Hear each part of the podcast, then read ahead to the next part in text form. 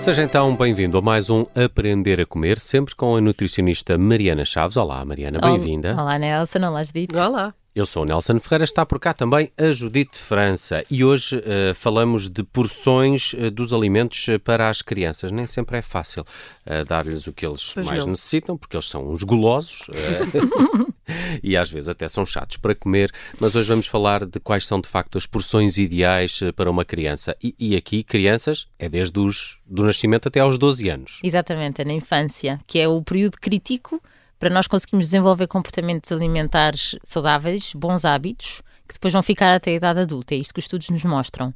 Portanto, para além de ser importante no crescimento, vai-nos deixar aqui um legado para o resto da vida. Um, e aqui o aumento da, da, obesidade e do excesso de peso que se tem vindo a ver nos últimos anos tem estado a par e passo com o aumento das porções dos alimentos. Isto, claro, está estudado nos Estados Unidos e na Inglaterra, que tem sido um aumento de cerca de 20% a 30% do tamanho, nós conseguimos ver isso no cinema, não é? Do tamanho do refrigerante, no tamanho das pipocas.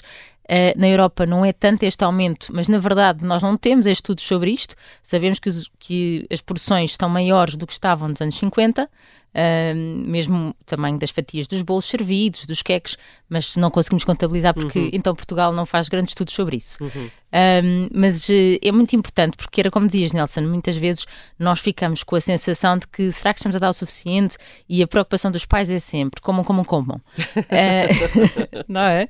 Só quem não, só quem não teve essa experiência é que não se consegue relacionar então, com isso. Então os avós são terríveis. Ah, sim, sim. Verdade. Sim, se não comem tudo até ao fim. Mas sabem que uh, em 2016 uh, eh, há uma revista que eu gosto muito que se chama Appetite e outra que se chama Psicologia e Comportamento Alimentar, em inglês.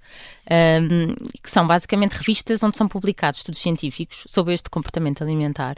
E já se sabe que crianças com dois anos de idade expostas a quantidades maiores do que elas precisam, portanto, porções maiores, a partir dos 5 anos de idade já se verifica aumento de peso. Isto pode parecer uma coisa óbvia e lógica para quem nos ouve, mas isto é independentemente de se a criança tem excesso de peso ou peso saudável, se tem mais tendência, se tem doença, isto está estudado que é mesmo factual. Se a partir dessa idade não tivermos cuidado em adaptar às porções deles, que vamos consequentemente ver um aumento de peso a partir a partir dos 5 anos. Hum. E há muita gente que não tem ideia, mas as crianças, em regra, claro que dependendo da altura de, da vida delas, não é? Uma criança com 2, com 5 e com 10 têm necessidades diferentes.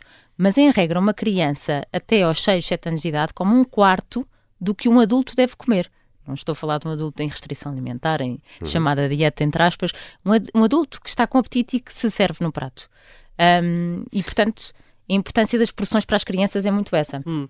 Deixar as crianças eh, servirem-se, então é melhor não o fazer. Olha, é assim, eu primeiro acho que acho que é muito importante elas servirem-se, mas acho que é muito importante educarmos os pais. Uh, muitas vezes aparecem pais que me perguntam: atende crianças? E eu digo sempre: eu atendo os pais das crianças, porque primeiro que tudo, os pais têm que saber o que fazer e depois têm que ensinar às crianças para elas saberem fazer. Um, e, e, portanto, tem que treinar a quantidade.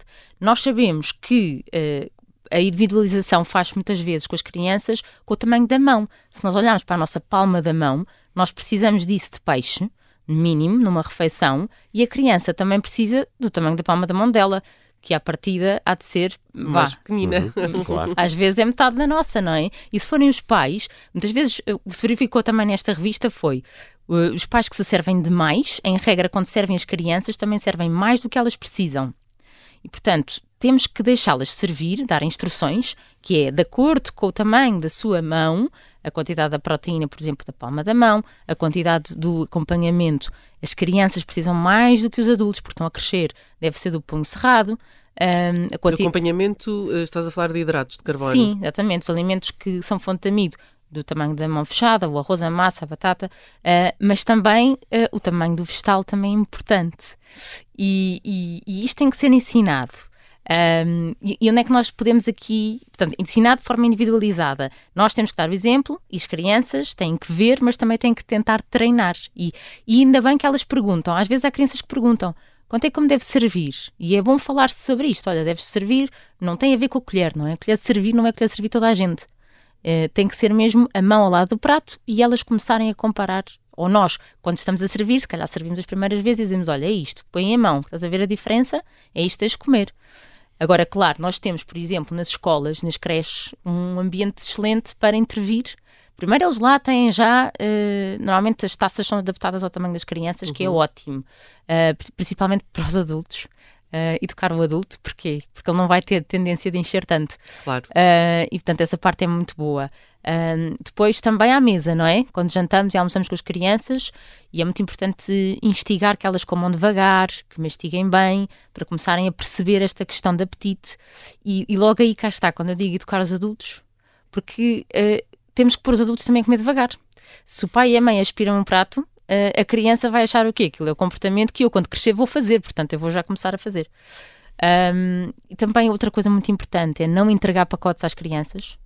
Uh, queres uma bolacha, toma pacote. Não, uhum. não toma pacote, porque até para nós é demais. Então, para eles é imenso. E aqueles unidosos que às vezes nós vimos, que são tão simpáticas, são quatro bolachas. Quatro bolachas numa criança de dois anos é imenso. Se uhum. calhar num adulto, não, até é uma quantidade que lhe chega. Uhum.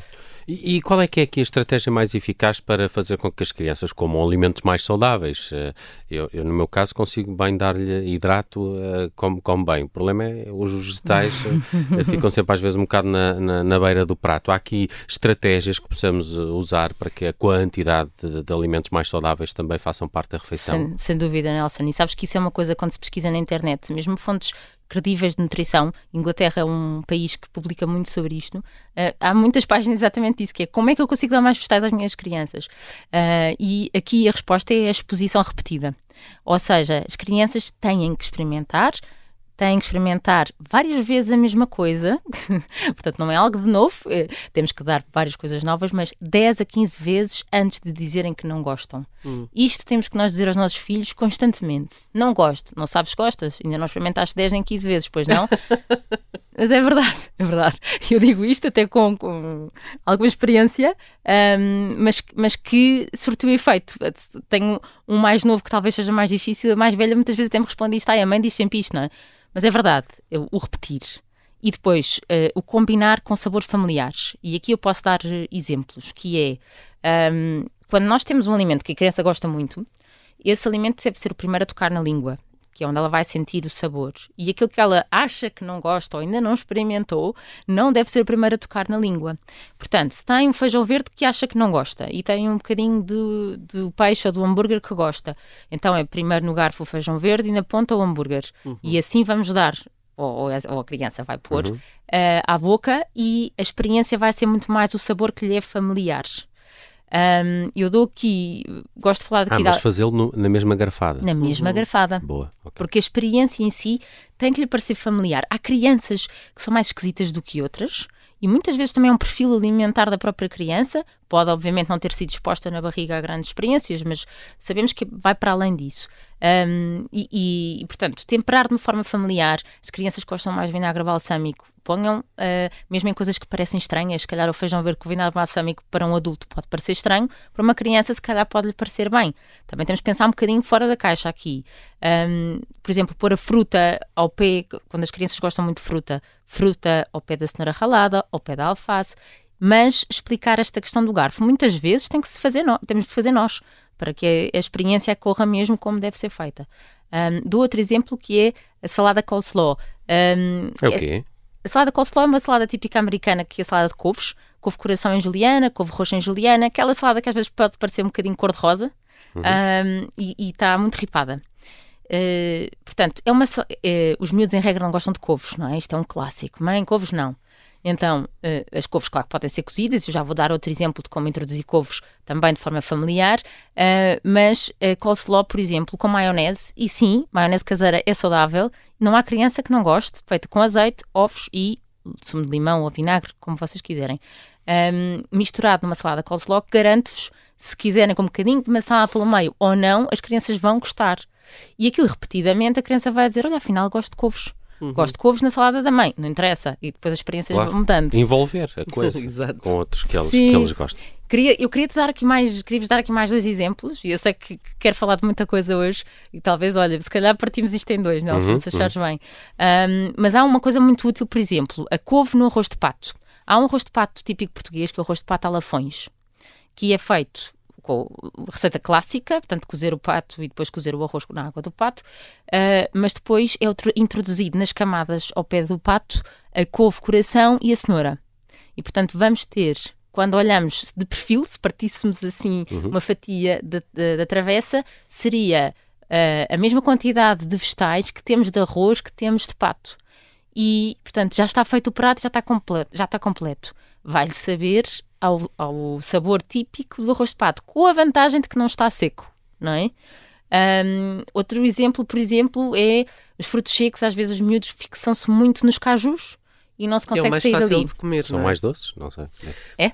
Sim. Deve ser isso, não é? É, são os mais doces uh, e, e, são claramente a preferência. Por exemplo, nozes é difícil. Tudo bem porque há às vezes as experiências chatas de serem rançosas ou estarem rançosas. Uhum. Mas as nozes pecan, hoje em dia, que também são mais doces, mas os miúdos retraem-se muito. Por exemplo, espetar isso no bolo típico que fazem em casa, ou que deveriam fazer com os miúdos, tipo um brownie de chocolate.